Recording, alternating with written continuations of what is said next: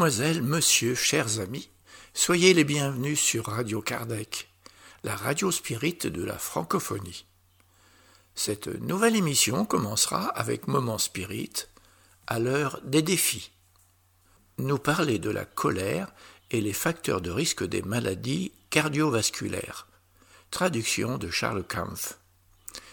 Nous continuerons avec Ève et Jésus chez vous, une psychographie de Chico Xavier, avec l'esprit Neio Lucio, qui nous présente les sublimes leçons qu'enseignait Jésus chez Simon-Pierre. Aujourd'hui, la charité inconnue et le riche vigilant. Nous vous proposerons ensuite une causerie du Césac avec Jan van Gansberg, dont le sujet sera Je ne suis pas venu apporter la paix, mais la division. Et nous donnerons la parole à Jean-Pierre pour cette nouvelle lecture du livre de Marlène Nobre, Le passe magnétique, outil de guérison énergétique, aujourd'hui, chapitre 6, Construction de l'être humain. Chers auditeurs, nous allons commencer en diffusant un texte du projet Moment Spirit, une production de la Fédération Spirit du Paraná au Brésil. Moment Spirit, c'est une collection de plus de 3800 messages d'optimisme, de joie et de motivation. Nous avons le plaisir de pouvoir participer à ce projet en enregistrant et en diffusant ce contenu en français. Pour les plus curieux, visitez la page www.momento.com.br. Aujourd'hui, l'heure des défis. Écoutons.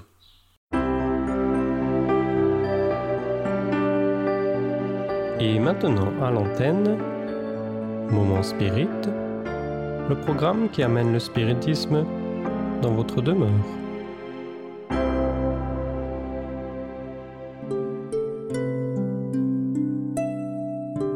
dans les jours de difficulté.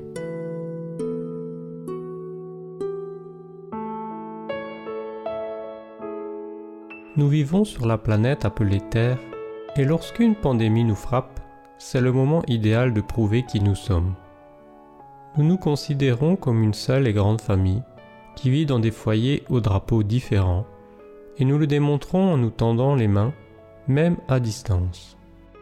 Les informations nous parviennent et nous avertissent des groupes à risque, ainsi que des besoins de tout ordre. La première règle est de respecter les directives légales.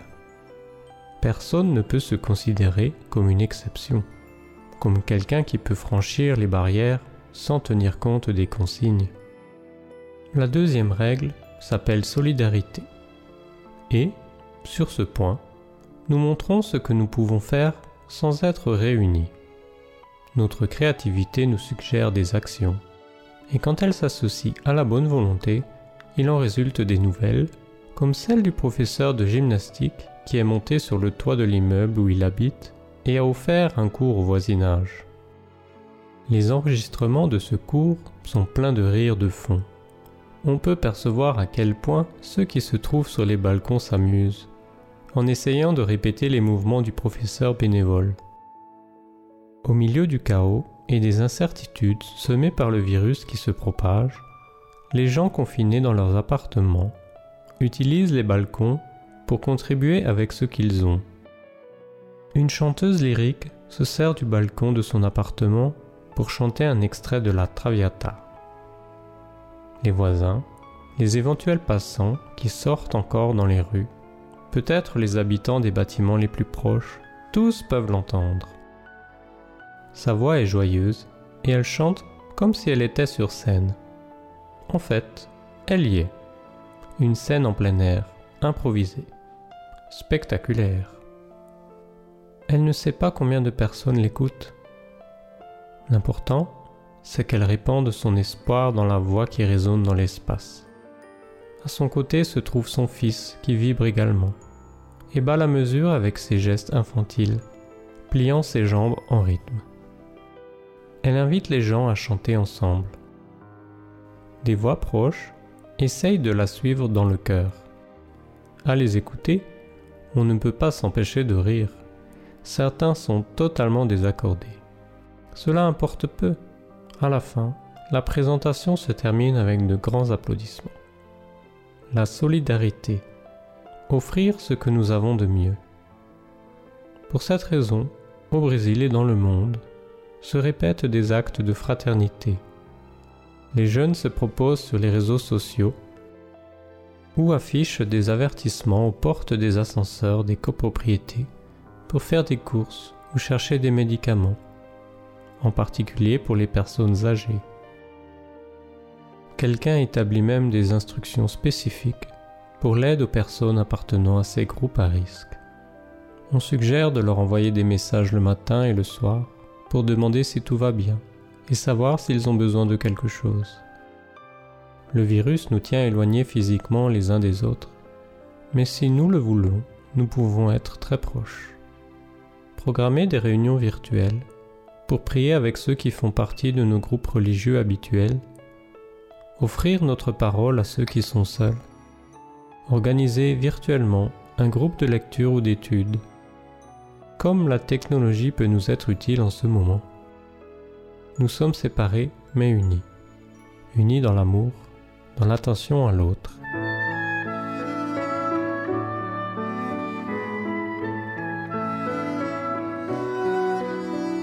Soyons par une étreinte virtuelle par un baiser à distance, le réconfort via Internet. Unissons-nous dans les actions de prévention, dans les soins. Unissons-nous dans la solidarité. Nous sommes tous frères et sœurs.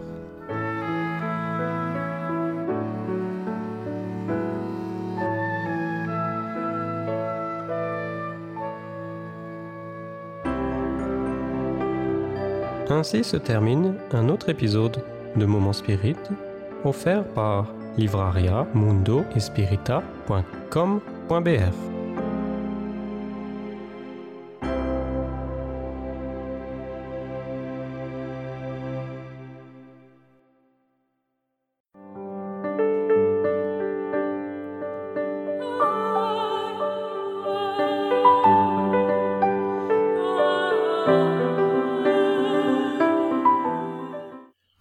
maintenant écouter la docteure Antonia Marilène nous parler de la colère et les facteurs de risque des maladies cardiovasculaires. Traduction de Charles Kampf. Bom dia. Bonjour. É um prazer muito grande estar novamente aqui com vocês. C'est une grande satisfaction d'être à nouveau ici euh, parmi vous. Agradeço imensamente à comissão organizadora desse congresso, Je remercie beaucoup la commission d'organisation de ce congrès, não só pelo convite, mas pelo carinho com que nós fomos recebidos aqui nessa cidade. pour l'invitation et aussi euh, avec la, la manière très fraternelle dont nous avons été accueillis ici dans cette ville. É, este tema sobre a raiva, ele tem uma importância muito grande na atualidade. Le thème de la colère est- a une grande importance dans l'actualité. Vivemos em um mundo em que somos constantemente defrontados por situações adversas. Nous vivons dans un monde où nous sommes constamment confrontés à des situations adverses. E diferentemente de outras épocas, que as condições adversas sempre existiram, Et euh, au contraire des autres époques, euh, parce que ces conditions adverses ont toujours existé, a facilidade de hoje, por causa das mídias sociais, das notícias ruins, desagradáveis nos chegarem rapidamente, La facilité avec laquelle, euh, par tous les réseaux sociaux, ces mauvaises nouvelles euh, nous arrivent euh, très rapidement, promovem como que uma onda de emoções desagradáveis, tumultuosas, instantaneamente em todo o mundo. ça fait comme s'il y avait une onde, une, une- une onde désagréable, euh, tumultueuse, qui se propageait euh, en permanence euh, sur le monde. Então, iniciando, nós vamos falar acerca de emoções. Nous allons, pour commencer, parler des émotions. E no nosso contexto, duas vamos, vamos eh, a ter mais, que seria a cólera e a ira, Alors, euh, nous allons parler à choléra et à ira. Donc, c'est. Ah, Alors, il je sais pas. La, chol- la choléra, c'est la colère. Ira, c'est quand on est fâché. e a ruminação. Et la rumination. Em português é o mesmo termo que em francês. c'est le même mot qu'en français. Então, a raiva é tido como uma, um estado de emoção La colère, c'est un état émotionnel que vai, ele é gradativo, vai desde um aborrecimento simples Gra- até uma explosão. Qui est graduel, qui va d'une simple contrariété jusqu'à une explosion.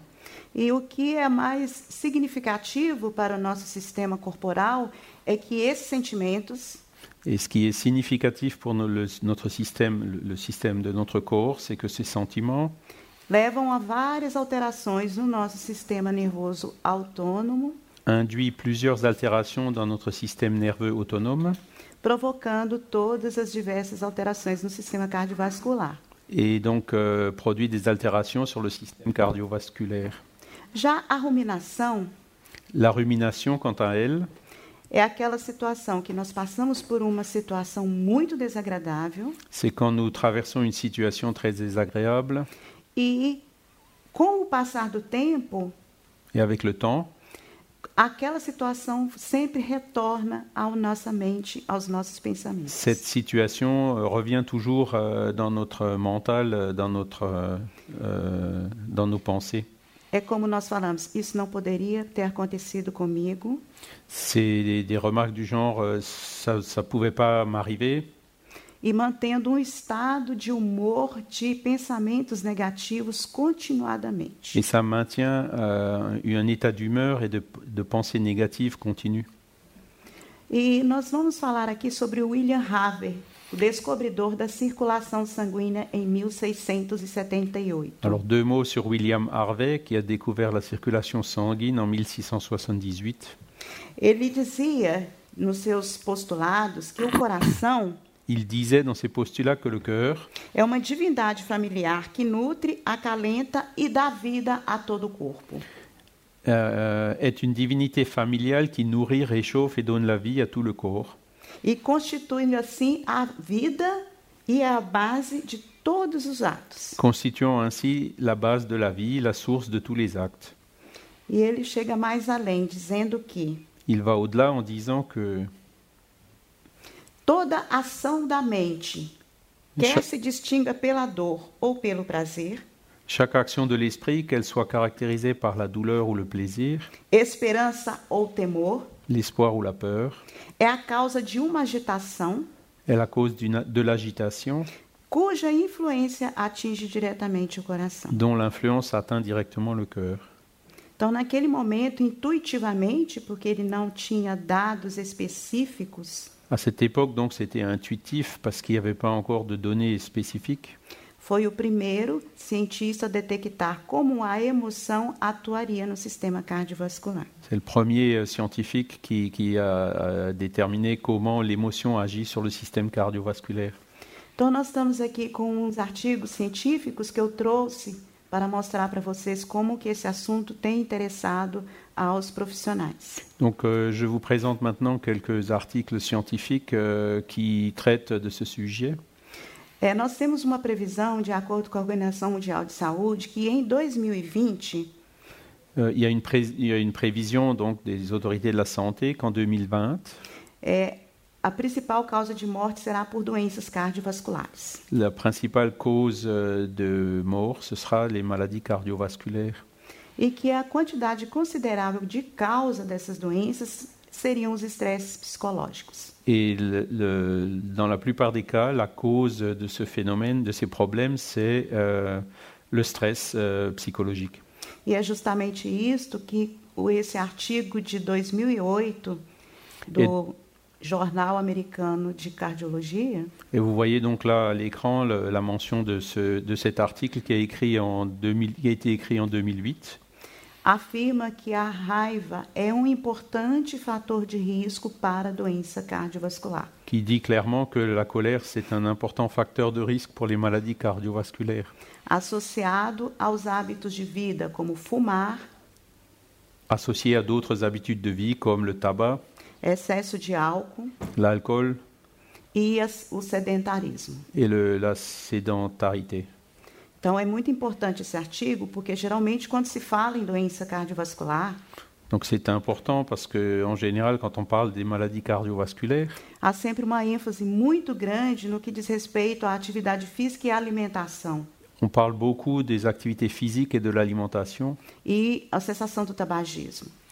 et le, le tabac. Mas essas, essas situações, esses fatores de risco são importantes, Ces facteurs sont importants, mas primordialmente a importância de se trabalhar o aspecto psicológico de cada um daqueles que são os pacientes mais c'est- cardiológicos. c'est tout aussi important de travailler euh, l'aspect psychologique euh, de tous ces patients qui ont des maladies cardiovasculaires. Na nossa atividade diária, atendimento a pacientes, Dans mon travail quotidien euh, de pour euh, recevoir les patients, nós temos a oportunidade de ter pessoas que não apresentam nenhum desses fatores de risco, je vois souvent des personnes qui n'ont aucun de ces facteurs de risque, mas evoluem com doenças cardiovasculares graves, mais qui ont des maladies cardiovasculaires graves, especialmente as doenças coronarianas, en particulier les maladies coronariennes, e especificamente, principalmente nós mulheres. et en particulier sur les femmes. São raivas contidas, aprisionadas durante anos, Ce sont des, des colères qui sont contenues, qui sont prisonnières euh, depuis des années, sentimentos inconfessáveis. Des sentiments euh, qu'on ne peut pas confesser, e que se transformam depois em lesões coronarianas. Qui se transforment ensuite en des lésions coronariennes e desaguando em eventos desagradáveis no decorrer da vida. et qui donnent donc, euh, qui engendrent des événements désagréables au cours de la vie. É, eu trouxe aqui esse, esse dispositivo para mostrar Donc ce slide, c'est pour vous montrer é, esta região que está ali chamada de córtex pré-frontal, que está em rosa. La région en rose qui est appelée le cortex préfrontal. É uma importante região no comando das nossas é, ideações do dia a dia. qui est importante dans nos idéations euh, quotidiennes. E temos também uma outra, uma outra estrutura que está ali assinalada com o nome de amígdala. Il y a une autre structure qui est euh, marquée là comme euh, amygdale, É, essa amígdala ela é muito significativa nos nossas emoções mais intensas. qui est importante dans nos émotions plus intenses. E ela pode ser controlada por, por meio das ações ideadas no córtex pré-frontal. Et elle, est- elle fonctionne donc, enfin, elle est alimentée par nos actions qui viennent du cortex préfrontal. Nós vemos que o estresse ativa de maneira direta a amígdala Le stress euh, active donc directement l'amygdale e depois nós vamos até as, onde os ossos produzem as células sanguíneas, que é a medula óssea, et donc euh, ça va jusqu'aux cellules sanguines, euh, donc euh, par la moelle euh, osseuse. e essas células sanguíneas que são, têm ação pró-inflamatória Et ces cellules sanguines qui ont une action pro-inflammatoire? Vão liberar essas substâncias que vão atuar nas, nos vasos vont libérer ces substances qui vont ac- euh, agir sur les vases. e daí já inicia-se o processo aterosclerótico. Et c'est là où, se- où commence le processus euh, artério-sclérotique. Isso é muito importante. Eu coloquei esse slide, apesar de ser confuso o mecanismo fisiológico, Euh, Bon, le- j'ai voulu vous montrer ce slide, bien que le mécanisme est assez conf- confus, porque quando se vai a um médico e ele pede alguns exames de laboratório parce que quand on va voir le médecin et qu'il nous demande de faire des analyses que medem a nossa atividade inflamatória, qui mesurent euh, notre activité inflammatoire, de uma certa forma está vendo qual que é o nosso grau de estresse, como que nós estamos atuando corporalmente no dia a dia. d'une certaine façon, il peut voir euh, comment, quelle est la situation de notre stress et notre comportement au jour le jour. É um sinal de, do, de aonde nós precisamos de modificar mais para estarmos bem. C'est le, le signe de où est-ce qu'il faut qu'on se modifie pour pour euh, qu'on puisse euh, avoir une meilleure santé. Esse outro artigo é de 2014, que fala justamente sobre a raiva Cet autre article de 2014 parle exactement de donc justement de la colère e como o início de doença cardiovascular. Comme euh, initiateur d'une maladie cardiovasculaire. Aqui eu trouxe porque é um artigo que tem um número muito grande de pessoas Je vous montre cet article parce qu'il y a un très grand nombre de personnes.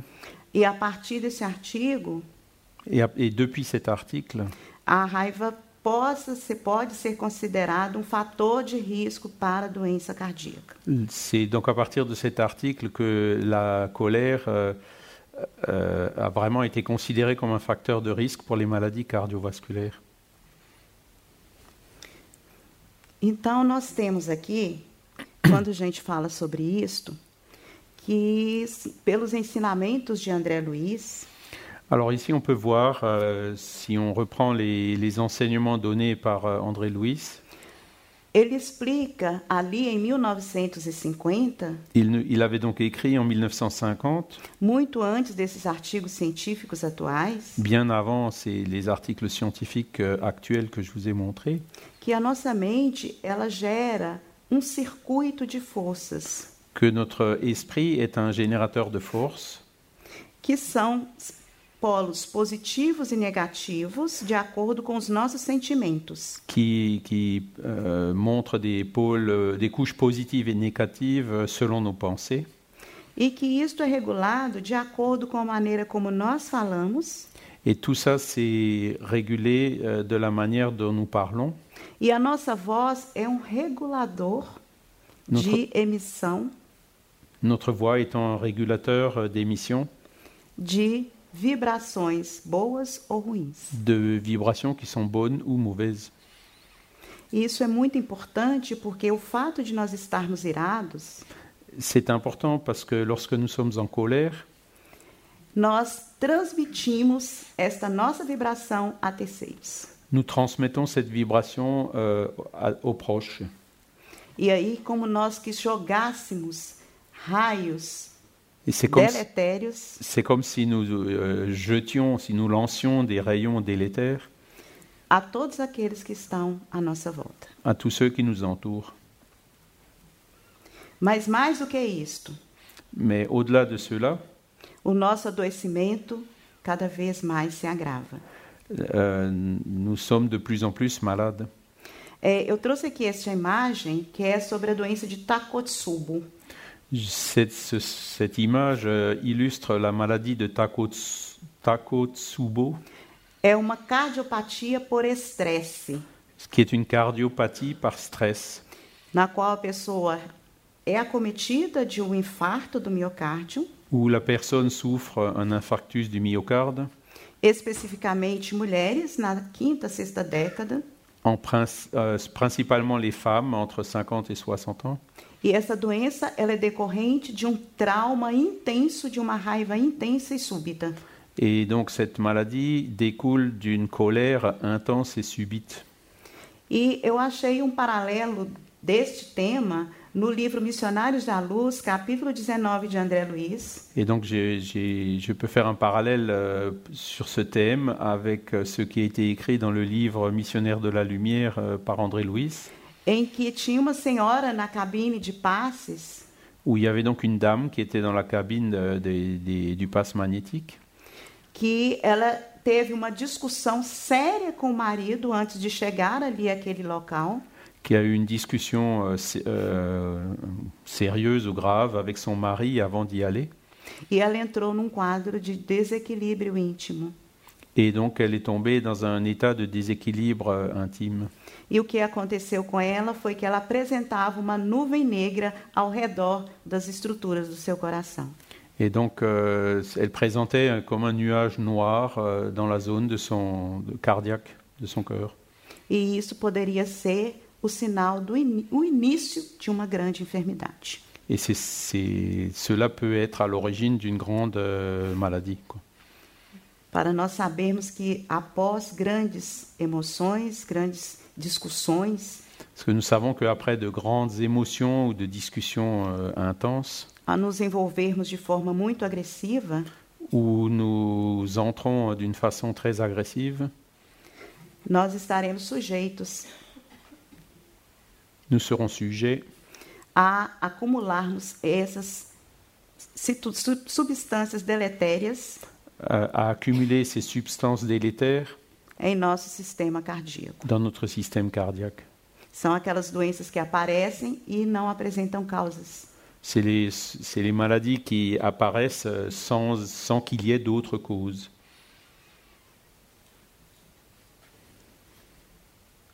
Esse aqui eu já falei.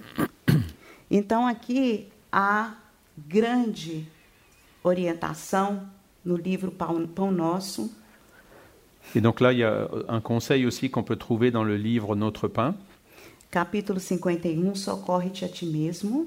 euh, euh, chapitre 51, euh, aide, euh, Aide-toi toi-même. que Emmanuel orienta que mediquemos a arritmia e a dispneia, où Emmanuel donc nous conseille soigner, euh, soigner l'arythmie et la dyspnée, mas não nos esqueçamos mais n'oublions pas de não entregar o coração à impulsividade. de, de ne pas, enfin, et faisons de sorte de ne pas euh, livrer notre cœur à une impulsivité écrasante. E eu trouxe para vocês algumas coisas que eu sempre passo para os meus pacientes, que são livros que nos auxiliam a conter essa impulsividade, a trabalhar a emoção.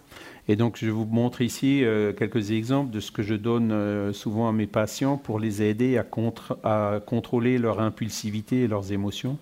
Porque pode parecer muito fácil chegar aqui e falar, ah, precisamos de controlar a raiva, mas naquele momento Ça paraît facile de dire, ouais, il faut contrôler votre colère, mais quand le moment se présente, em que tudo nos acontece de forma súbita e inesperada, où, où tout- toutes les choses euh, se passent en nous de façon aussi subite et inattendue, se não tivermos o hábito de cultivar em nosso dia a dia momentos de tranquilidade, si nous n'avons pas l'habitude de cultiver dans notre quotidien des moments de tranquillité, nós não conseguiremos superar situações como esta. nous n'arriverons pas à, à surmonter ce genre de situation. Então, o domínio emotivo Donc le, do- le, euh, comment dire, le contrôle émotionnel, é um trabalho de perseverança. c'est un travail de persévérance. Esse livro, o Ikigai, que é uma técnica japonesa de autocontrole, Ce livre Ikigai, qui est une technique japonaise de- d'autocontrôle, ele fala a respeito de atividades físicas, exercícios de relaxamento, il parle d'activité physique, d'exercice de relaxation, alimentação d'alimentation e mentalizações. et de, et de mentalisation. E também esse outro livro que é o Cérebro de Buda, Cet autre livre qui est Le cerveau de Bouddha, que fala de uma maneira prática como a prática da meditação, qui montre de façon pratique comment euh, le- la pratique de méditation, a técnica da compaixão, la technique de compassion, da empatia. De l'empathie. E da autoaceitação. Et de l'acceptation de soi. Transforma a maneira como o nosso cérebro funciona. euh, change la manière dont notre cerveau fonctionne. Porque ele, o cérebro tem um automatismo, Le cerveau, il a des automatismes que é o automatismo da nossa autoconservação. qui proviennent de, sont les automatismes de notre autoconservation E que ele pode ser alterado et il peut être altéré de acordo com o que nós vivenciamos e pensamos no nosso dia a dia. euh, par rapport à notre, en fonction de notre comportement et de, de nos pensées quotidiennes.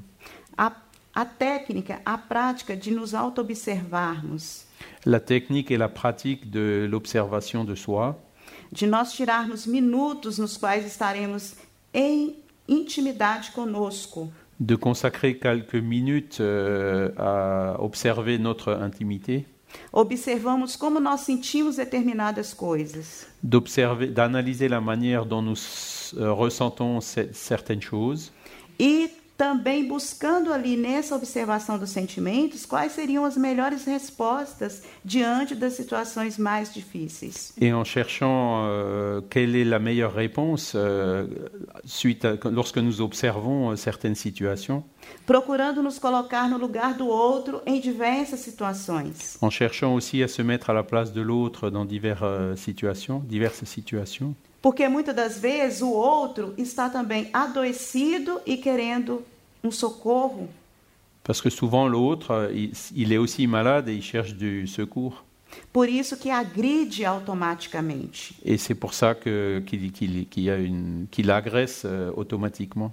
Todo agressor, todo ofensor Chaque agresseur é sempre uma pessoa doente est une personne malade que perdeu o senso de sentir pelo outro algo de bom qui a perdu le sens de sentir pour son prochain quelque chose de bon. e, por meio dessas ações, Et au moyen de ses actions, espera ser compreendido. il, il espère être compris. Trouxe um outro artigo aqui só para mostrar para vocês que, a partir dos anos, este assunto tem adquirido mais importância. Aqui, esse artigo é de 2019, também falando em 662 indivíduos, a 28% de mulheres que tinham doenças coronarianas. Donc euh, là, encore une fois, je vous montre un article qui date de 2019 et qui euh, est une étude faite sur 662 individus, dont 28% de femmes, dans des, euh, avec des maladies coronariennes. E que o quanto essa questão do estresse emocional foi significativo? Dans lesquels euh, le- ce stress émotionnel euh, a eu euh, une importance significative. No desenvolvimento de doenças? Pour le développement donc de ces maladies, e especialmente no grupo feminino. en particulier chez les- dans le groupe féminin. Eu estou trazendo esses artigos que assim, a ciência tem demonstrado as mulheres mais susceptíveis Donc, euh, je vous montre cet article parce qu'il montre que les femmes se trouvent parfois dans des situations plus euh, sensibles ou susceptibles. e isto tem uma explicação. Et il y a une raison à cela. A mulher atualmente ela apresenta uma dupla jornada de trabalho, La femme actuellement, elle a une double journée de travail tem os afazeres em casa, tem os afazeres no trabalho, à la maison et au travail. e no trabalho ela se exige ou é muito exigido dela Et au travail, elle, est souvent, elle exige souvent beaucoup d'elle-même. uma postura que seja similar à postura masculina. Une posture euh, qui est similaire à la posture euh, mas- euh, ou à l'attitude masculine. É como se de repente ela tivesse que se despir da sua condição, da sua leveza, C'est comme si elle devait, comment dire, despir, se, se retirar, retirer sa, sa condition féminine. Para assumir uma postura mais rígida, pour prendre une attitude plus rigide, para ser respeitada como profissional. pour euh, être respectée en tant que professionnelle. E aí, Et donc ici, nós temos aqui nous, nous voyons que a raiva causa doença, que la, mas tem remédio. la colère, elle, euh, donc, euh, occasionne des maladies, mais il y a aussi des médicaments.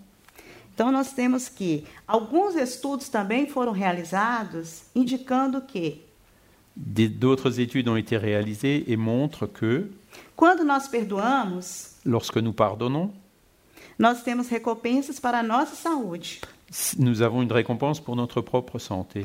com diminuição do risco cardiovascular, Une réduction du risque cardiovasculaire, redução das taxas de colesterol, olha que Re- coisa boa, réduction du cholestérol, hein, c'est bon, c'est bien, e também redução de dor, réduction de la douleur. porque quantos medicamentos são consumidos no dia a dia por causa de dor? Quand on regarde combien de médicaments sont, sont consommés quotidiennement à cause de la douleur, E, além do mais, Et en nossa plus- grande vilã, le, le- le- le grand vilain, redução da pressão arterial, réduction de la tension artérielle, diminuição de ansiedade, estresse e depressão. réduction de l'anxiété, du stress et de la dépression. Então imagine que o simples fato Donc imaginez que le simple fait de aceitar d'accepter o erro do outro, l'erreur du prochain, não se colocar na posição de ne pas se mettre euh, dans la position de que não pode ser ofendido, qu'on ne peut pas être offensé, é um ato de autopreservação. c'est un acte de, de préservation de soi. Então, eu trouxe aqui, teve um livro desse psicólogo Michael McCullough. Et je vous montre ici le livre du psychologue euh, Michael McCullough, Olha aqui, como colocar o passado no passado. Comment mettre le passé euh, dans le passé. Esquecer, perdoar é humano. Oublier, pardonner, c'est humain. E ele colocou isso aqui de uma forma muito interessante. Et donc il a présenté ça d'une façon très intéressante, Porque em nosso sistema nervoso parce que dans notre système nerveux, existem estruturas que respondem positivamente il y a des structures qui répondent positivement quando nós estabelecemos a decisão e o ato de perdoar. quand nous établissons euh, la décision et l'acte de, de pardonner. Então, é, nesses artigos, e nós estamos citando um aqui, Dans ces articles, euh, nous en citons un autre ici, que o perdão é considerado um antídoto potencial le pardon est une antidote euh, potentielle para o efeito cardiotóxico da raiva. Pour l'effet cardiotoxique de la colère. De la colère pardon. Exatamente. E olha só, eles dizem que o perdão tem o mesmo efeito do beta-bloqueador. Et donc ils disent que le pardon a le même euh, euh, effet que le- les bêta-bloqueurs. Beta-bloqueador são medicamentos tipo, vocês devem ter aqui, atenolol, bisoprolol. Ce sont des médicaments genre athénolol, pisopronol, São medicamentos que diminuem os batimentos do coração qui réduisent euh, le, le rythme de, de cardiaque e auxiliam muito na recuperação da função do coração. et aident beaucoup dans, pour récupérer les fonctions cardiaques. Trouxe aqui dois livros que são de um cardiologista americano, Herbert Benson, Je vous montre ici deux autres livres, l'un du du cardiologue Herbert Benson. Um que é diminuindo a sua pressão arterial. Et un autre qui, qui a pour titre Réduisez votre pression artérielle. E o outro lembrando seu coração. et l'autre euh, ra- Rappelez-vous de votre cœur. Ele incentiva os pacientes a práticas de mentalizações positivas qui encourage les patients à des pratiques de mentalisation positive e práticas de relaxamento corporal. et de relaxation corporelle. Ele ensina a pessoa a dizer para si mesma diante do espelho Ils induisent, enfin, ils en- encouragent les personnes à se dire devant le miroir frases encorajadoras e estimuladoras, des phrases encourageantes et, stim- et stimulatrices para que a pessoa trabalhe a sua autoestima e a sua capacidade de se amar. pour que la personne augmente son estime de soi et la capacité de, de s'aimer. Esse esse quadro aqui é um quadro que o Dr. Herbert Benson montou e apesar de ser muito muito tenso, ele fala exatamente o que que o estresse faz e o que que o relaxamento faz também. Em vias, nós vamos chegar aqui no final, quando estamos em estresse, Ce tableau du docteur Benson montre ce que fait la colère et ce que fait aussi le stress et ce que fait la relaxation. aqui nessa situação, algumas substâncias são liberadas ativamente no estresse On peut voir donc que dans une situation de stress, il y a certaines substances qui sont libérées e essas substâncias elas alteram a pressão arterial e o batimento cardíaco. Ces substances altèrent euh, la, la tension artérielle et les- le rythme euh, de, cardiaque, E quando estamos em uma fase de relaxamento, alors que dans la phase de relaxation, nós temos exatamente o efeito contrário. on a quasiment le- l'effet con- opposé, contraire. É aquela situação, diante de um momento angustiante, Donc devant, face à un moment angoissant, o melhor é manter a boca fechada, le mieux c'est de, de garder sa bouche fermée, respirar bem profundamente. de respirer profondément, Prende a respiração. de, de- de contrôler sa respiration, Olhemos para o opositor. De regarder la personne qui est face à nous, Pensemos nele como um ser igual a nós. penser à lui comme si c'était un être égal à nous, Treinemos enviar amor para esta pessoa. euh, d'essayer d'envoyer de l'amour à cette personne. Aí, enquanto isto, ela terminou de falar. Et pendant ce temps-là, euh, elle a terminé de parler. E nós sigamos o nosso caminho. Et nous continuons, nous poursuivons sur notre, notre chemin, notre route. Em um outro momento, Dans un autre moment, nós retomamos essa situação com a mesma pessoa, se possível, si euh, cette situation euh, se représente avec cette même personne, e falamos com ela detalhadamente o que talvez a gente não tenha achado bom e mui- ou muito ruim naquela conversa. et nous pouvons parler euh, en détail euh, de tout ce que nous avons trouvé bon et, et de mauvais dans la conversation antérieure.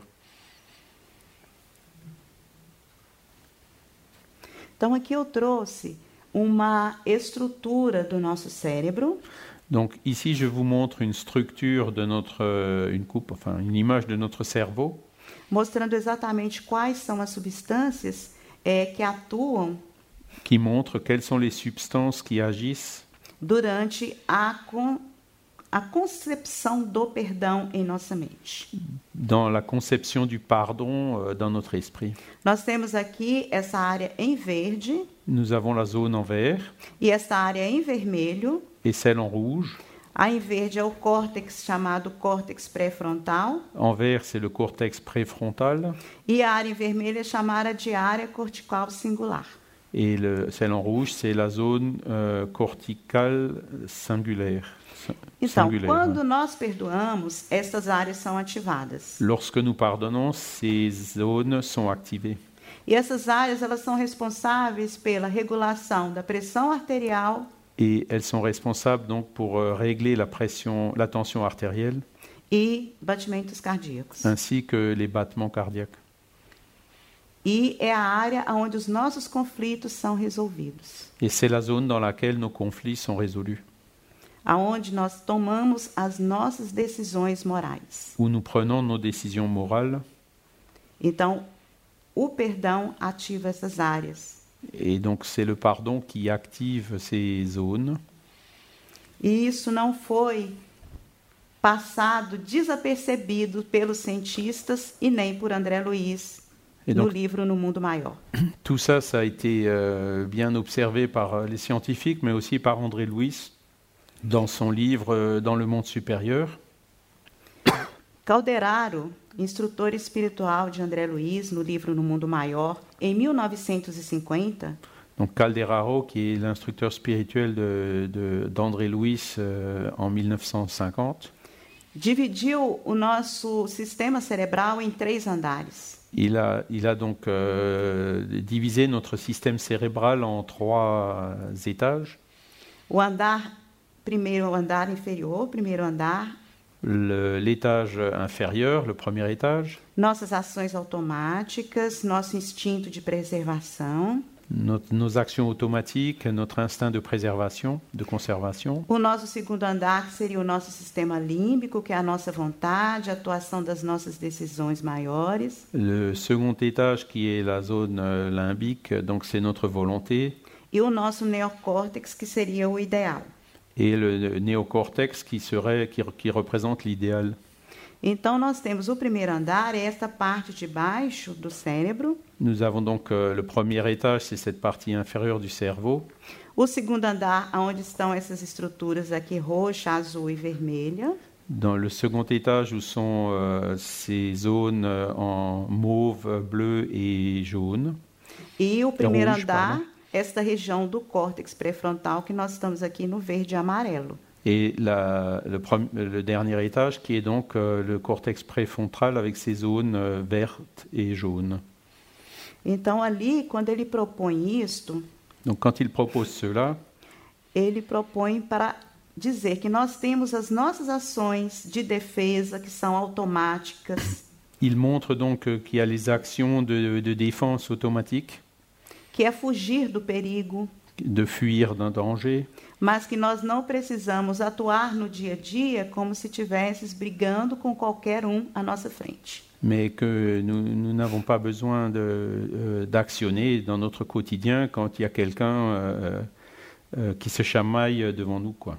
E que o neocórtex, exatamente nas áreas do perdão, Et que le, le- le cortex, en principe, principalement dans la zone du pardon, são as áreas que nós trabalhamos para nos tornarmos melhores a cada dia. ce sont les zones que nous travaillons pour devenir meilleurs euh, chaque jour.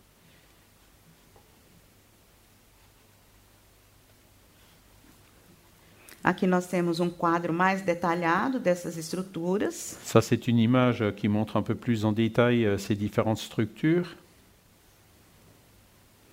Este aqui eu trouxe um outro artigo e ele é interessante. Ici, je vous montre un autre article qui est intéressant, Ele é de 2014 de 2014, e eles fizeram é, exames de imagem. Où euh, ont été réalisées des, des images. Mostrando as áreas do cérebro. Qui montrent les zones du cerveau.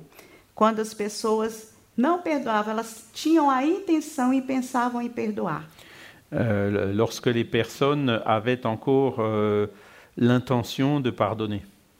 E, e eram ativadas as mesmas áreas relacionadas que eu acabei de mostrar. Et donc, ce sont bien les, les- les mêmes zones que je viens de montrer.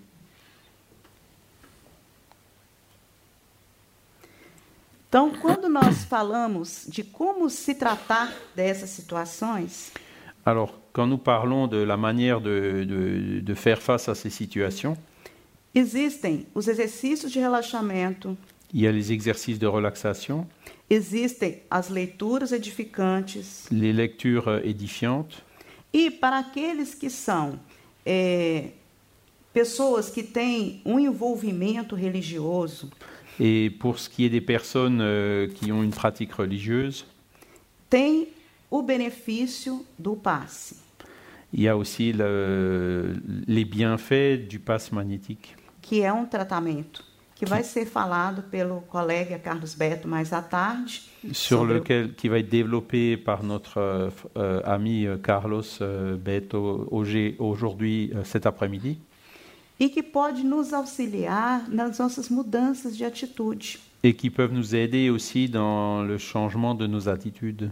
Assim como nós tomamos um medicamento para melhorar uma dor de cabeça, Tout comme nous prenons un médicament pour soulager un mal de tête, esta terapia fluídica vai nos dar cette thérapie fluidique va nous donner um reforço para que nós estejamos em condições un renfort euh, pour que nous puissions être euh, en condition de melhor reorganizar os nossos pensamentos de mieux pouvoir réorganiser nos pensées e os nossos sentimentos. et nos sentiments.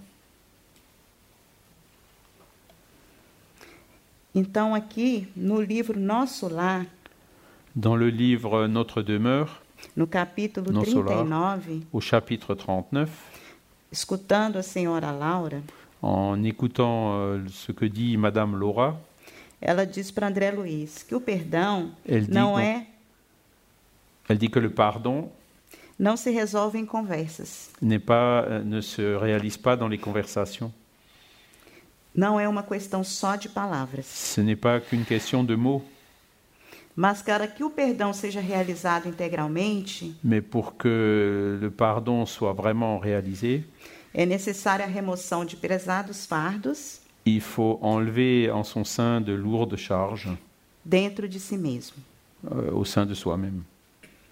Porque muitas das vezes nós achamos Parce que souvent nous pensons que aquela ofensa que chega até nós, que cette offense qui est arrivée jusqu'à nous, ela não poderia ter chegado daquela forma. elle n'aurait pas dû arriver sous cette forme.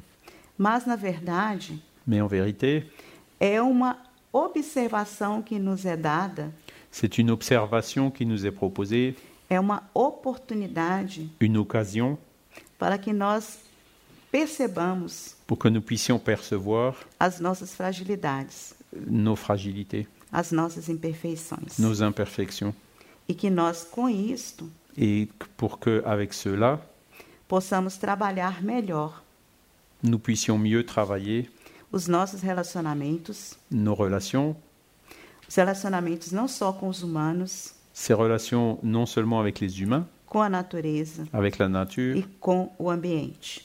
et avec le, le milieu ambiant. Porque é muito importante Parce qu'il est très important, e nós sempre falamos da questão da poluição pelo gás carbônico, nous parlons souvent de la pollution liée au, au- au gaz carbonique, que é justíssimo. qui est tout à fait réel, Mas de que adianta mais à quoi sert o mundo moderno investir tanto no carro elétrico? Euh, que le monde moderne investisse autant dans la voiture électrique, para produzir energia limpa, euh, donc qui produit une énergie euh, propre, se a principal energia que nos alimenta si la principale énergie qui nous alimente continua poluída? est polluée, reste polluée.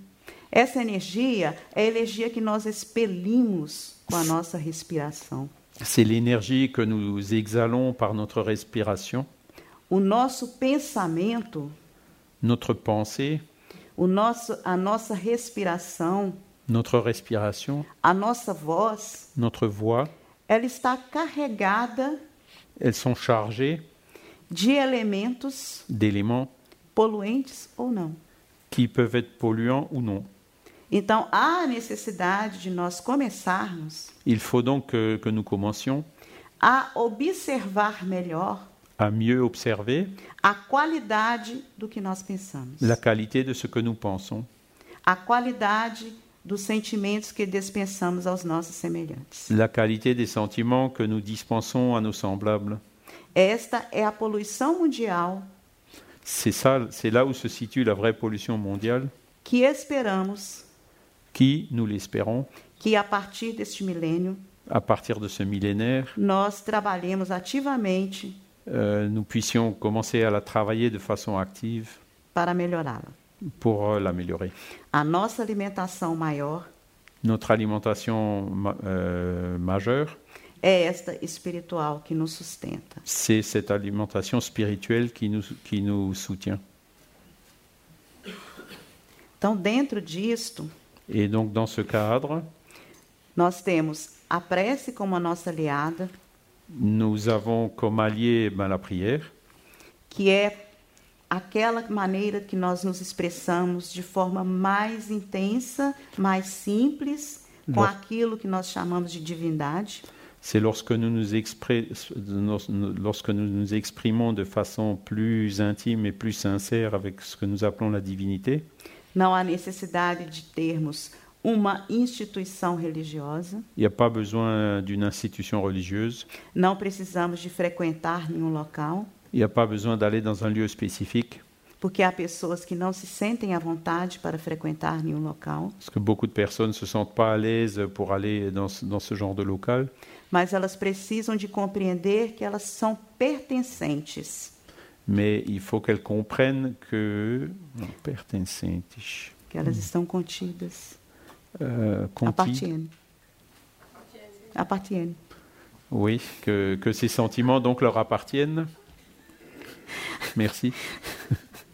Que elas são ah, pertencentes a este grupo que é o mundo Ah, qu'elles appartiennent à ce groupe euh, qui est le monde e que existe algo além daquilo que nós somos, et qu'il y a quelque chose de plus euh, par rapport à ce que nous sommes, mesmo que nós não saibamos e não compreendamos ainda o que seja isso. même que nous, si nous ne le savons ou nous ne le comprenons pas encore.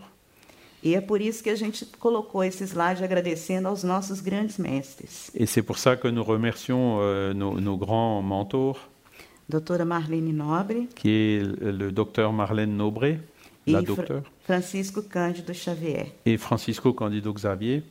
Merci. Merci. La revue Spirit existe depuis 1858. Elle est aujourd'hui un organe du Conseil Spirit international et sa réalisation est prise en charge par le mouvement Spirit francophone. Elle est éditée au format papier en couleur et haute qualité d'une part et au format numérique d'autre part. Vous y trouverez l'illustration des principes de base du spiritisme, des dossiers qui approfondissent un thème à chaque numéro et des articles plus légers. Cette revue est un outil privilégié d'étude du spiritisme. Elle peut être prise comme support de discussion dans un centre spirit. Dans un langage clair, moderne et concret, nous essayons d'aborder les enjeux de notre société moderne et complexe tout en restant dans le prolongement de la ligne sûre tracée par Alan Kardec. Nous allons maintenant écouter Ève et Jésus chez vous, une psychographie de Chico Xavier avec l'esprit Neo Lucio, qui nous présente les sublimes leçons qu'enseignait Jésus chez Simon-Pierre. Aujourd'hui, la charité inconnue et le riche vigilant. Jésus chez vous, chapitre 20 La charité inconnue.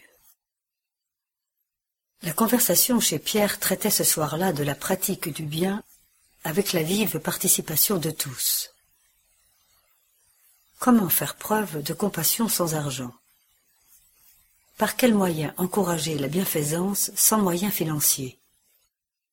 Avec ces questions, de grands noms de la fortune matérielle furent évoqués et la plupart d'entre eux furent tentés d'admettre que seuls les puissants de la terre étaient en mesure d'encourager la piété active. Le maître intervint alors avec bienveillance en donnant son opinion. Un sincère dévot de la loi fut exhorté par une détermination du ciel à exercer la bienfaisance. Mais il vivait dans une pauvreté extrême et ne pouvait pas retirer la moindre part de son salaire pour secourir ses semblables. En réalité, quand il pouvait, il donnait de lui-même, par de bonnes paroles et des gestes de réconfort et d'encouragement, à ceux qui étaient dans la souffrance et la difficulté. Mais il était blessé de ne pas pouvoir distribuer des vêtements et du pain aux va-nu-pieds, aux affamés, sur le bord de la route. Entouré d'enfants en bas âge, il était l'esclave de sa maisonnée qui absorbait tout le fruit de sa sueur. Il reconnut toutefois que même s'il lui était impossible de pratiquer la charité publique, il pouvait combattre le mal dans toutes les circonstances de sa marche, sur la terre. Ainsi, grâce à une attention de tout moment, il prit l'habitude d'effacer toutes les pensées inférieures qui lui étaient suggérées. Lorsqu'il était en contact avec des personnes intéressées par la médisance, il se retirait courtoisement, et s'il devait répondre à une affirmation qui lui était faite directement, il rappelait telle ou telle petite vertu de la victime absente. Si quelqu'un devant lui se mettait facilement en colère, il considérait ce défaut comme une maladie digne de traitement et se retirait dans le calme. Les insultes d'autrui frappaient son esprit, tels des graviers sur un baril de miel. Car non seulement il ne réagissait pas, mais il continuait à traiter son offenseur avec une fraternité habituelle. La calomnie ne trouvait aucun accès à son âme car toute dénonciation ignoble se perdait inutile dans son grand silence. S'il notait que la tranquillité de quelqu'un était menacée, il essayait de dissiper les nuages de l'incompréhension sans bruit, avant que ceux-ci ne prennent l'allure d'une tempête. Si quelqu'un était sujet à une condamnation, il mobilisait spontanément toutes les possibilités à sa portée pour le défendre délicatement et imperceptiblement. Son zèle contre l'incursion et l'extension du mal était si fortement attentif qu'il en arrivait à ramasser les détritus sur la voie publique pour qu'elle ne soit pas une source de danger pour les passants.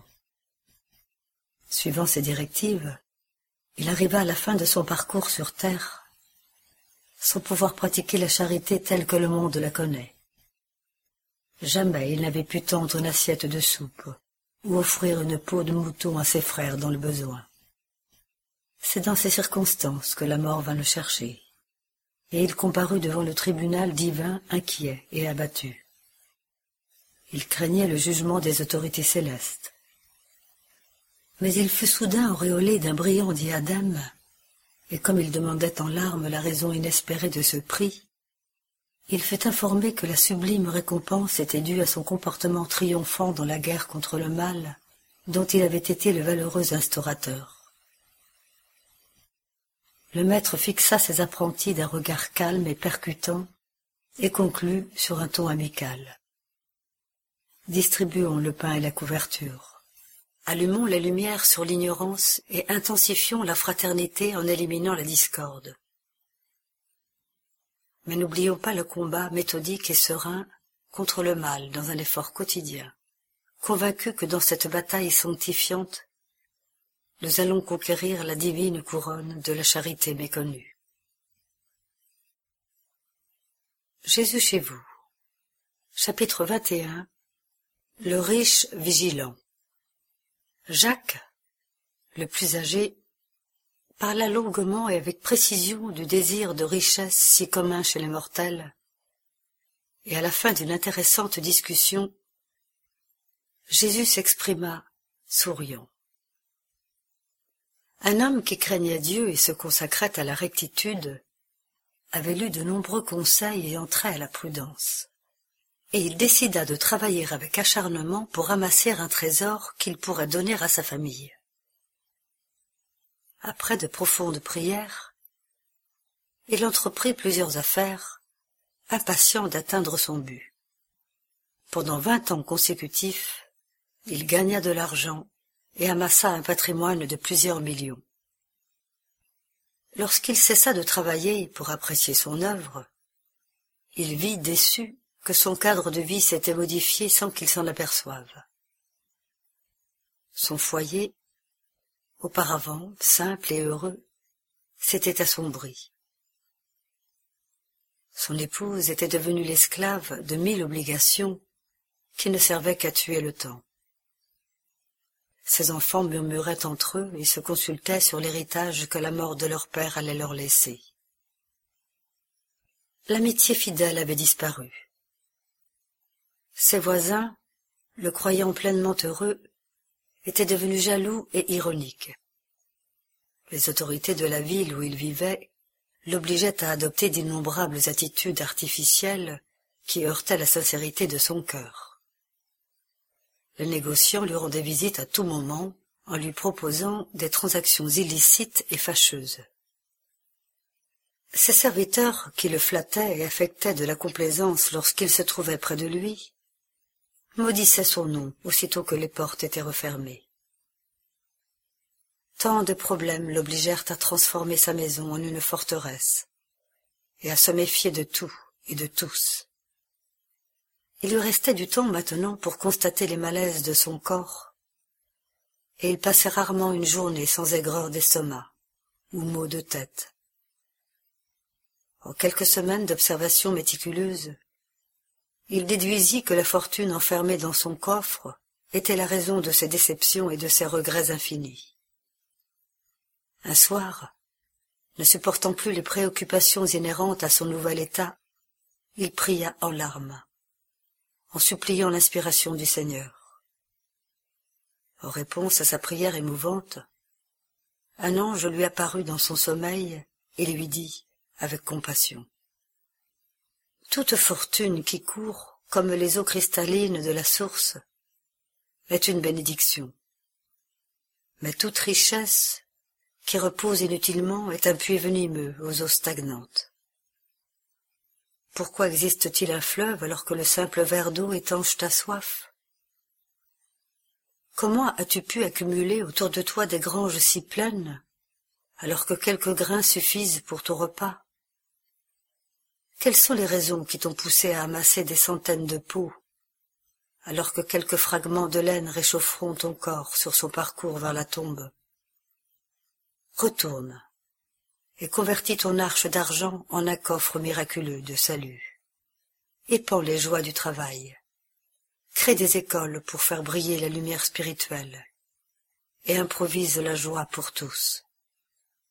L'argent de la terre n'a de valeur que par ce qu'il permet de faire.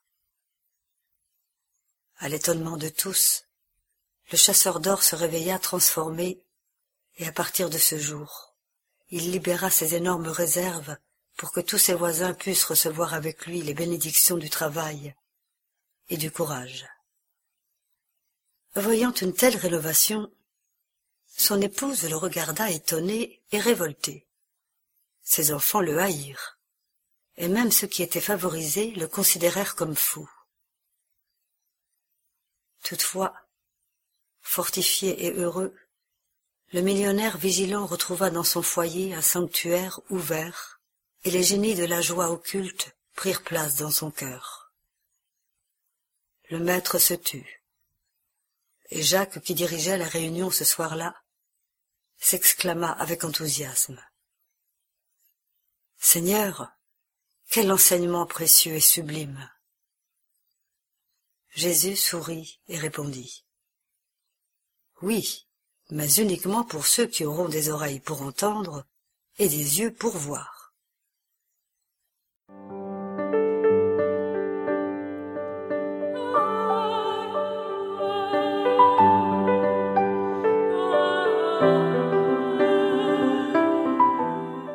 Nous allons maintenant écouter une causerie du Césac avec Jan van Gansberg, dont le sujet sera Je ne suis pas venu apporter la paix, mais la division.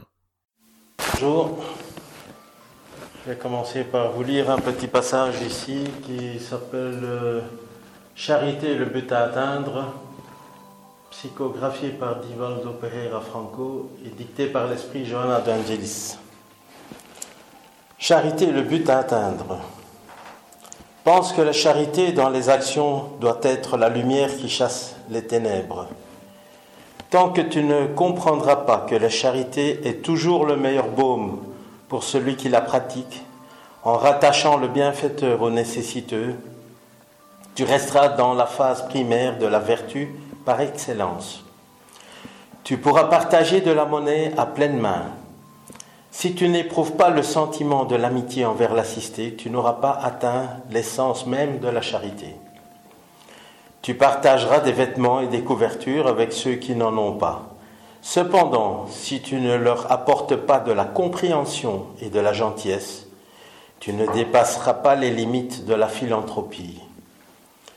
Tu porteras secours aux malades au moyen de remèdes coûteux, mais si tu n'y ajoutes pas la douceur fraternelle, tu accompliras seulement une petite tâche sans grande importance. Tu offriras du pain à ceux qui ont faim. Néanmoins, si ton geste n'est pas empreint de bonté, tu n'auras pas accédé au sens réel de la charité. Tu distribueras des biens et des objets parmi les déshérités.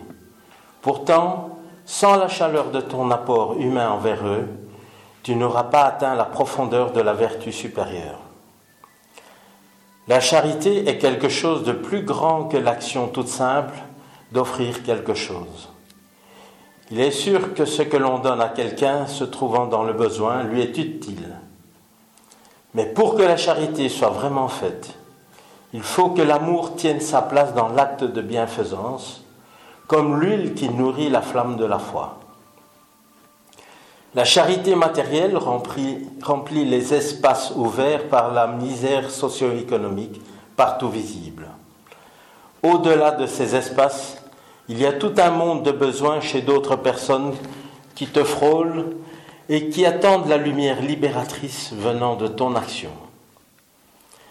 Avoir de l'indulgence envers les ingrats et les agresseurs, de la compassion devant les présomptueux et les pervers, de la tolérance envers les offenseurs, de l'humilité en face du défi créé par l'incohérence, de la pitié envers l'oppresseur et le despote, de la prière intercédant pour l'ennemi, de la patience pleine de noblesse devant les provocations et la mauvaise humeur des autres, de la politesse qui fait sauter les menottes de la grossièreté et de la méchanceté fruit de l'ignorance, responsable de la délinquance et de la folie. La charité morale est de règle à chaque instant, dans le foyer, dans la rue, dans le travail.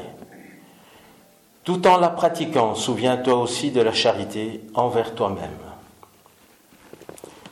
Jésus vivant parmi les hommes donna par l'exemple des leçons de tous les types de charité. Il est toujours le plus parfait modèle connu. Et il a montré la charité comme la lumière du geste qui éclaire les ténèbres grâce à l'action de l'amour. Charité donc, voilà le chemin à suivre, voilà le but à atteindre.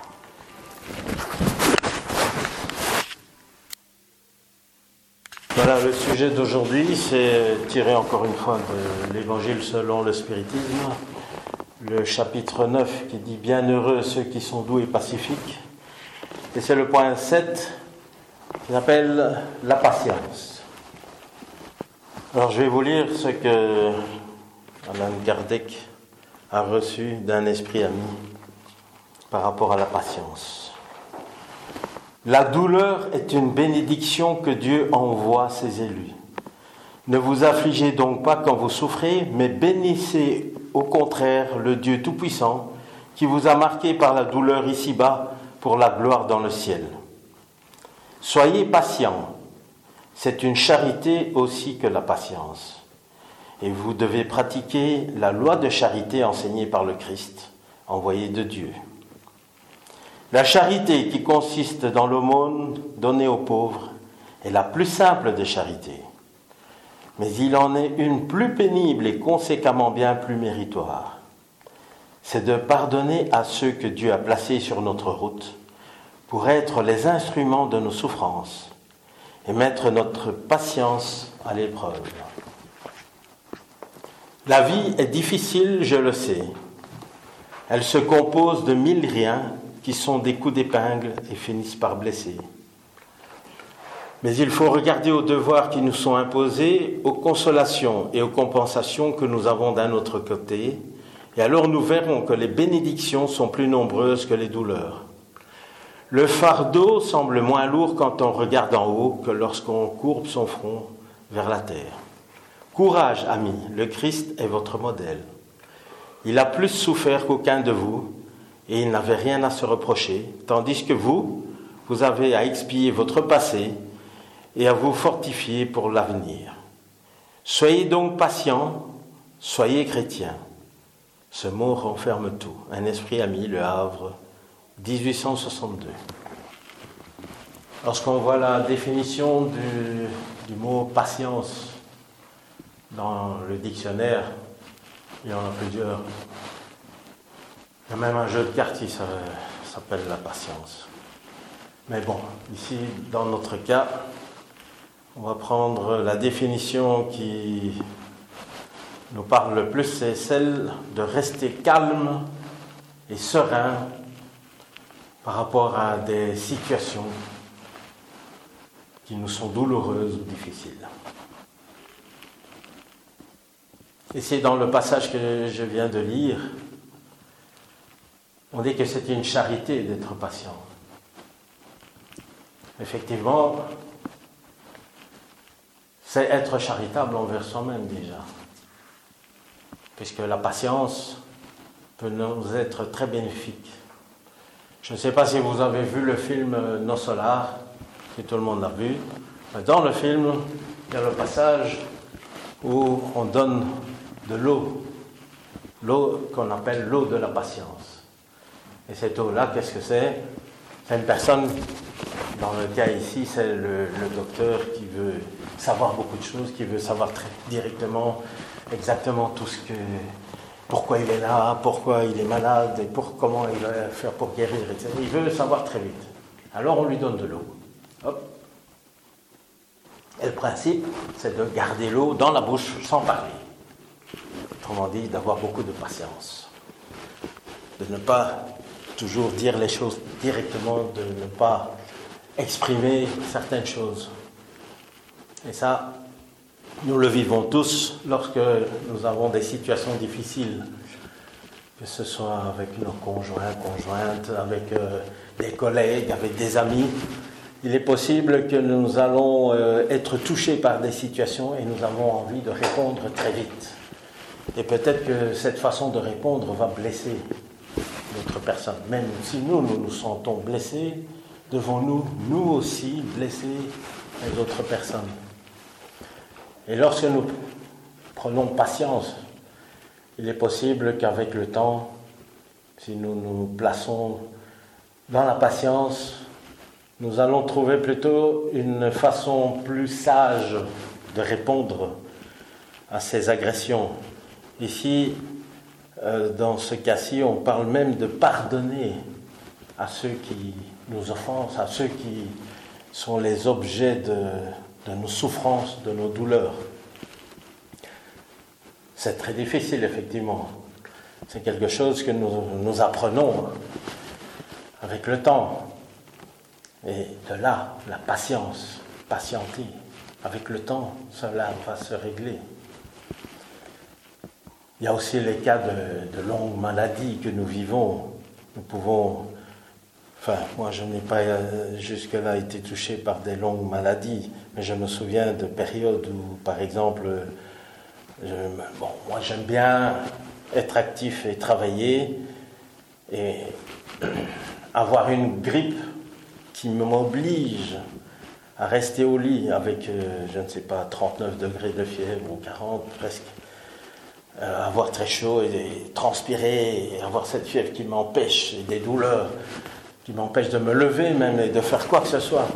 Je suis obligé d'être au lit et de patienter un, deux jours maximum, trois jours, pour essayer de commencer à me rétablir. Cette patience obligée, je me sens obligé. Ce que je vais essayer, je vais dire, oh, je vais faire un effort, je vais me, sortir de là, je vais sortir du lit, je vais...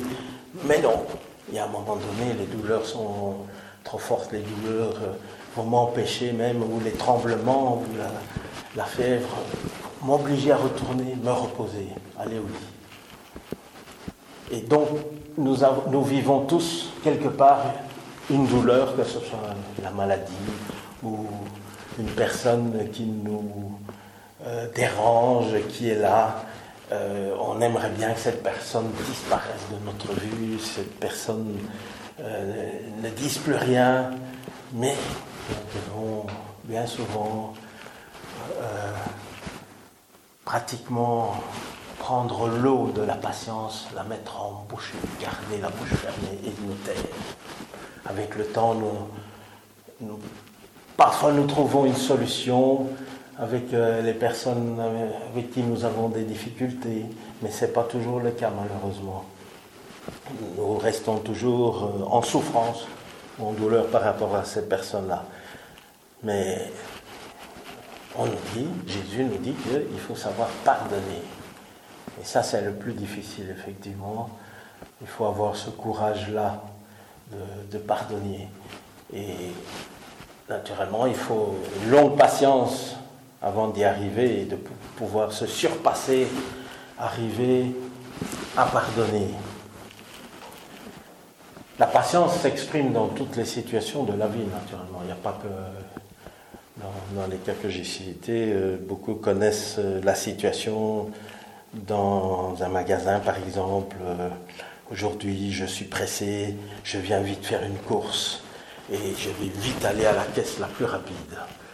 Et au moment où j'arrive à la caisse, qui me semble plus rapide, ce sera peut-être la plus lente. Je verrai les autres personnes qui vont plus vite que moi, qui vont sortir plus vite. Et moi, je suis là, comme par hasard, la, personne qui était avant moi a pris un article qui n'avait pas de code barre et on doit retourner en réunion, aller vérifier. Ah, je suis là, je suis pas, je, je dois mettre ma patience à l'épreuve parce que J'étais pressé, je voulais sortir vite, il n'y avait qu'une personne devant moi et c'est la seule personne qui traîne. Alors qu'à la caisse à côté, il y a trois personnes qui sont passées pendant tout ce temps-là. Et donc à ce moment-là, il dit de tourner son regard vers le ciel, vers Dieu, et accepter que c'est mon épreuve, que c'est la patience que je dois supporter qui m'est offerte ce jour-là, plutôt que me révolter. La tendance que j'aurais, c'est de me révolter parce que, voilà, c'est encore toujours la même chose, je tombe toujours sur la mauvaise caisse. Je vais me révolter par rapport à mon choix que j'ai fait d'aller à la mauvaise caisse. Et pourtant, peut-être que c'est justement la caisse qui me convenait pour travailler cette patience. Aujourd'hui, il y a également dans la circulation, vous voyez de plus en plus de véhicules euh, un peu partout. Euh, le matin, quand je me réveille, je mets la radio en route. quand j'entends 200 euh, km de fil, 200 km, c'est pas possible. 200 km. Mais pourquoi les gens vont aller se mettre dans les fils? Ben, Ils savent qu'il y a 200 km de fil ils doivent aller travailler, ils, doivent, ils ont des rendez-vous, ils ont, chacun a ses obligations et donc ils, sont obligés d'aller travailler en passant par les fils. Et parfois, euh, à l'improviste, là où je passe toujours où il n'y a pas de fil, tout à coup il y a des travaux, tout à coup il y a un accident, ou alors simplement beaucoup de gens ce jour-là. Et je serai dans les fils. Et je dois prendre patience je serai là dans mon véhicule, oui, ça va, mettre un peu de musique douce, ou moins douce, essayer d'avoir beaucoup de patience. Et peut-être que ce jour-là, cette patience va, va payer pour moi, puisque si je reste calme et serein par rapport à cette patience, je ne sais pas ce qui m'attendait plus loin. Est-ce qu'en me dépêchant, est-ce que je n'allais pas avoir un autre un accident, un accrochage par mon empressement et que cette patience fait que je vais être épargné de quelque chose de grave. Et donc, je me réfère toujours à Dieu qui permet que ce jour-là, j'ai eu un retard, que j'ai pu être retardé et que cette patience que j'ai pu avoir ce jour-là a servi à quelque chose. Voilà, je vous souhaite tous de pratiquer cette charité pour vous et d'avoir cette euh, patience. Et maintenant, nous allons passer donc euh, à la suite. Maintenant, la parole à Jean-Pierre pour cette nouvelle lecture du livre de Marlène Nobre, Le passe magnétique, outil de guérison énergétique. Aujourd'hui, le chapitre 6, Constitution de l'être humain. Le passe magnétique, outil de guérison énergétique. Chapitre 6 Constitution de l'être humain. Pour savoir comment le magnétiseur transmet les énergies de guérison et pour nous faire une idée de la manière dont le bénéficiaire les reçoit, il faut étudier la constitution de l'être humain. Le praticien de santé aura alors une idée bien plus claire du parcours suivi par le fluide magnétique dans le binôme donateur-receveur. Lorsqu'il est mu par un véritable esprit d'humilité, le donneur cherche à ouvrir toutes ses voies de perception pour suivre les instructions des protecteurs spirituels et mieux accomplir son rôle de restaurer la santé. Comprenant la valeur de cette étude, nous exposerons brièvement quelques concepts au long des chapitres suivants. L'être humain est constitué d'une âme, d'un corps physique et d'un corps subtil. Il est par conséquent bien plus complexe que ce que nous pouvons voir à l'œil nu ou par le biais de la technologie médicale actuelle. Pour découvrir la matière qui compose toutes les enveloppes de l'âme, y compris le corps organique, la physique devra avancer bien plus loin dans ses recherches au regard des révélations spirituelles. Elle nous enseigne que l'univers baigne entièrement dans la matière élémentaire où souffle le divin, et que l'électron est aussi une particule dissociable, comme la matière physique, aussi dense et lourde qu'elle soit, et qu'elle est faite de lumière coagulée. Les esprits enseignants affirment que nous ne voyons qu'un huitième de ce qui se passe autour de nous, ce qui nous donne une idée des progrès à faire la science pour découvrir les multiples dimensions de la vie et le type de matière qui entre dans la composition de chacune d'entre elles. La science du futur devra donc décrypter les multiples arrangements ou modes de coagulation de la lumière qui entrent dans la formation des particules de ces différentes dimensions. Les physiciens américains Bob Tobin et Fred Alan Wolf ont énoncé dans leur livre Space, Time and Beyond un postulat très similaire à celui révélé dans le livre Et la vie continue d'André Louis, à savoir la matière n'est rien d'autre que la lumière captée par gravitation. Nous ne pouvons que souhaiter que les conclusions et les conséquences de cette vérité nous mènent à des plus vastes conquêtes dans le domaine spirituel. Or rien ne nous a été révélé sur la nature du principe spirituel ou esprit. Nous savons cependant qu'il finit la première étape évolutive après avoir traversé l'échelle phylogénétique, un creuset de milliards d'années d'expérience, ayant animé des êtres unicellulaires puis multicellulaires jusqu'à la formation du corps humain avec ses enveloppes subtiles. En fait, le principe spirituel est déjà passé par d'innombrables existences, depuis les êtres les plus simples, lorsqu'il était une chrysalide de conscience, jusqu'à la conquête de la condition humaine. Il continuera à se réincarner jusqu'à ce qu'il atteigne l'état d'esprit pur, qui n'a plus besoin de revenir dans le monde matériel par la réincarnation. L'être humain est donc constitué par l'esprit, le corps mental et le périsprit ou aura, en plus du corps physique. Le passage par la matière favorise son évolution.